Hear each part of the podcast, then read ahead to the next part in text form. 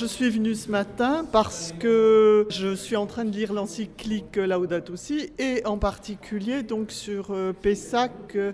Je, euh, suis à l'initiative avec une amie parce que nous étions déjà euh, aux Assises chrétiennes de l'écologie et à la COP 21.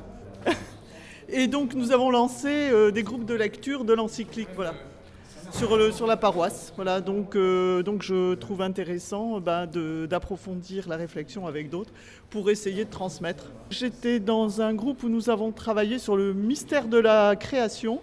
Et donc voilà, ça me donne euh, envie d'approfondir effectivement euh, ma relation à la création dans la perspective de rendre gloire à Dieu.